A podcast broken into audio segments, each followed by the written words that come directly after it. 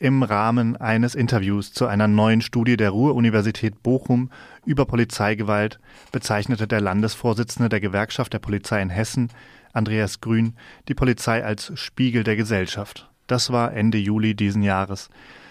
Auch wenn mal wieder ein Fall von Rechtsextremismus in Polizei oder Bundeswehr bekannt wird, lässt das Argument oft nicht lange auf sich warten. Die jeweilige Behörde habe kein strukturelles Problem, sie sei doch einfach ein Spiegel der Gesellschaft. So gäbe es eben auch dort Nazis, wie es sie in der sonstigen Bevölkerung auch gibt. Im Klartext heißt das eigentlich, das Wirken von Nazis und Gewalttätern ist kein eigentliches Problem der Polizei bzw. der Bundeswehr in anderen Fällen. Wenn es in der Gesellschaft solche Menschen gibt, dann gibt es sie auch dort in diesen Organisationen, denn irgendwo müssen neue Rekrutinnen ja herkommen. So wie man einen Pickel auf der Nase eben nicht wegbekommt, wenn man auf den Spiegel herumdrückt, muss man sich auch hier schon an die eigene Nase fassen. Also gut, fassen wir uns an die eigene Nase. In unserer Gesellschaft gibt es Nazis. Es gibt Korruption und es gibt jeden Tag Leute, die unnötig gewalttätig werden, wie bei der Polizei. Aber es gibt auch Menschen, die mit ihren Beinen nicht gehen können, es gibt Staatenlose, es ist etwa die Hälfte der Bevölkerung weiblich und nicht wenige Menschen in Deutschland würden aus religiösen oder anderen weltanschaulichen Gründen niemals eine Waffe gebrauchen. Wenn sie ein einfacher Spiegel der Gesellschaft wären, müsste dann all das nicht auch auf das Personal in Polizei oder Bundeswehr zutreffen? Offensichtlich kann das nicht der Fall sein. Während sich die Geschlechterverteilung ändert, seit den paar Jahren, in denen Frauen im bewaffneten Staatsdienst zugelassen sind, wird es dort wohl niemals den gleichen Anteil radikal pazifistischer Rollstuhlfahrerinnen geben, wie sie ein wahrer der Spiegel der Gesellschaft aufweisen müsste. Bundeswehr und Polizei sind auch Berufsfelder, die bestimmte Personengruppen anziehen. Polizistinnen und Soldatinnen haben Waffen. Sie lernen, mit Waffen umzugehen und sie lernen die immer neuesten Einsatztaktiken zum organisierten Kampf.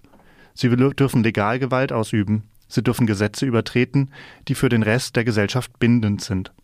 Sie haben zum Beispiel Zugriff auf Unmengen von Personendaten im ganzen Land. Manche von ihnen tragen im Dienst auf Demonstrationen Waffen und vermummen sich nicht selten.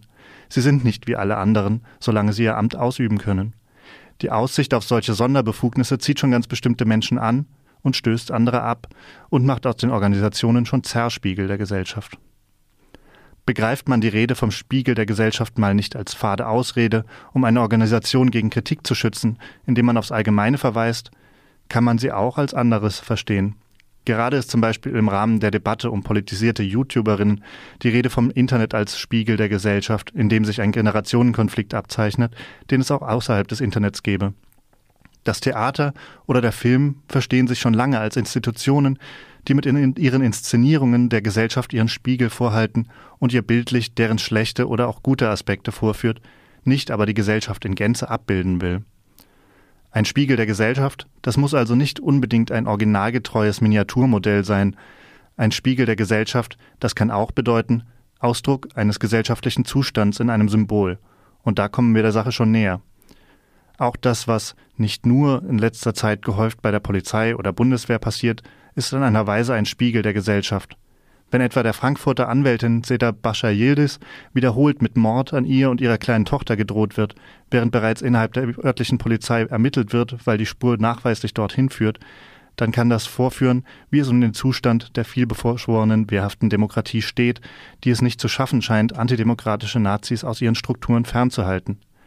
Wenn sich die Polizei weiter militarisiert, also Waffen und Fahrzeuge einsetzt, die früher dem Militär vorbehalten waren, ohne dabei großen Widerspruch zu erfahren, dann spiegelt sie das gesellschaftliche Desinteresse an diesem Thema. Sie spiegelt aber ganz sicher nicht den Waffenbestand des deutschen Durchschnittshaushalts.